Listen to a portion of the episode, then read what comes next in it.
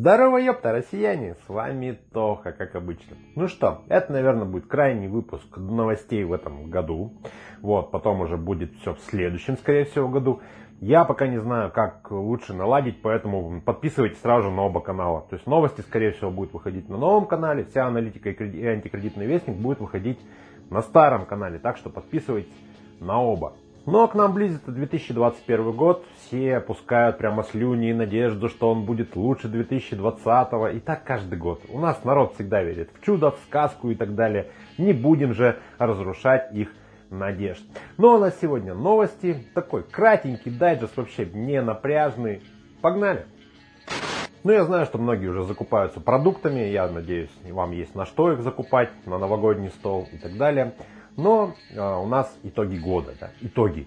И вот один из итогов вылез, что в России более 1 миллиона кредитных должников с кредитами более 5 и 6 это пенсионеры, к сожалению. Вот такая классика путинской России. То есть пенсия у тебя там 8 тысяч, плюс ты еще подрабатываешь, а если ты подрабатываешь, тебе не будет ни индексации, ни повышения. Плюс, потому что жить тебе не на что, либо детей своих э, как-то на что-то поднять там тебе надо. Ну, бывают дети разные, поймите, не все там супер крутые и успешные, все помогают своим родителям. Нет, бывает, что родители так и тащат лямку до конца своих дней, к сожалению. Но вот государство им и наши, естественно, частные кредиторы, любимые, которые, знаете, комментарии мне пишут под роликами. Если вы взяли долг, почему вы решили, что можете его не отдавать? И это не только комментарии под роликом, это, это мнение вполне реальных людей, с которыми я иногда общаюсь. Вот. И очень обидно. Вот так вот, понимаете. Те, у кого есть деньги, те, у кого кредитные карточки еще не опустошены, те говорят, ну зачем вы брали долги, если не можете их отдать, понимаете. А те, кто уже должен и так далее, вот эти те же самые пенсионеры, с копейки на копейку побираются со своими этими дотациями. Но, блин, ВОЗ и ныне там. И долги будут только расти, уж поверьте мне. Так что в следующем году будем менять полностью данную систему, вообще подачу и работу с кредитами. Но об этом потом узнаете. Едем дальше. Но главное, что некоторые люди, а это люди из НОТ и коммунисты, у нас верят в сказку, в новогоднее чудо, что будет все хорошо. Давайте посмотрим. Прошедший год ознаменовался очень неважным э, событием в жизни нашей страны. Это голосование 1 июля.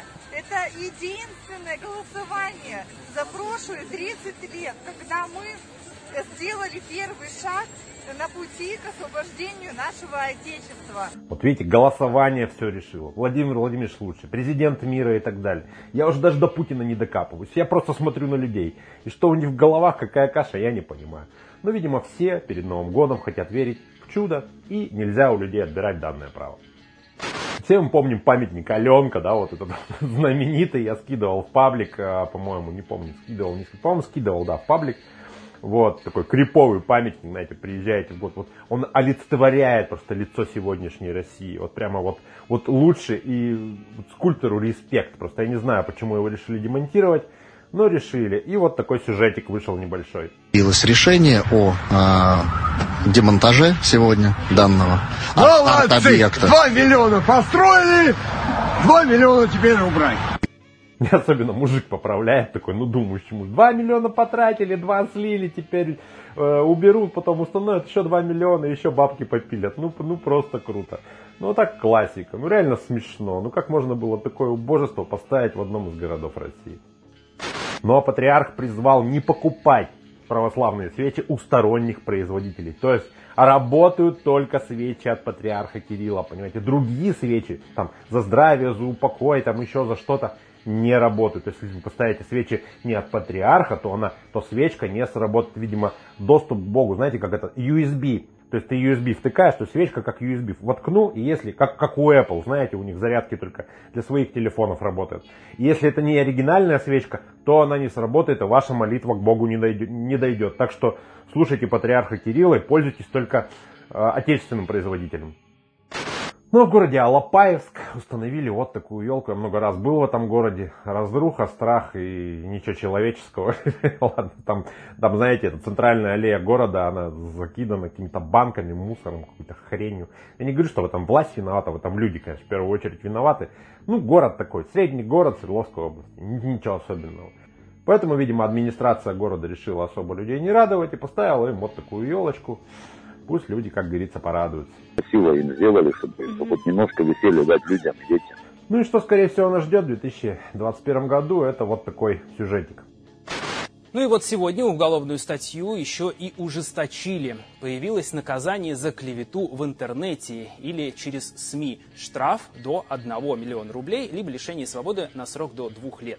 Да, ребят, гайки закручиваются, да, потихонечку, да, будет сложнее и сложнее. Да, у нас, к сожалению, на сегодняшний день, ну, реально бред, бредятина полная. То есть в интернете у нас э, люди создают даже оппозиционные каналы, чтобы просто продавать рекламу и собирать просмотры, за счет этого жить как бы. И многие блогеры ушли из-за этого. Там Валерон 2%, например, ушел с Ютуба, еще много кто. Не буду сейчас перечислять. А, потому что, ну, блин, реально обидно. Пашешь, пашешь, пашешь, просмотров нет, там, лайков нет, ладно, похрену. А, думаешь, ну, ладно, мне люди так пишут каждый день и так далее. Как бы, вот, пожалуйста, я им помогаю. То есть у меня еще основная есть работа. Так что в следующем году, ребят, я буду поднимать новый сайт, то есть э, будет делаться новый сайт. Скорее всего, будет делаться приложение, если все нормально будет с бабками. Юрист в кармане будет называться. Вот, а, то есть я разделю контент на два канала, скорее всего. Вот, я наконец-то решил проблему со своим каналом, слава богу, чего мне это стоило, кто бы знал. Ну да ладно, вот. И будем делить, будут новые рубрики, будет новая рубрика «Антикредитный вестник», вот, будет сайт, будет, скорее всего, офис, вот, офис открою, буду работать с офлайном, с проходником, с обычными людьми, потому что люди хоть, хотят тоже встретиться, обсудить свою проблему и так далее, это нормально. Вот, так что буду делать и это тоже. Вот, и больше бить, ну, так скажем, в нишу полезности, в нишу того, чтобы больше информации донести для вас чтобы, включив ролик, вы поняли, как это сделать, как то сделать. То есть кому-то из друзей могли посоветовать, чтобы как-то решалась эта проблема. Потому что вот весь этот год прошел, а в принципе ВОЗ и ныне там.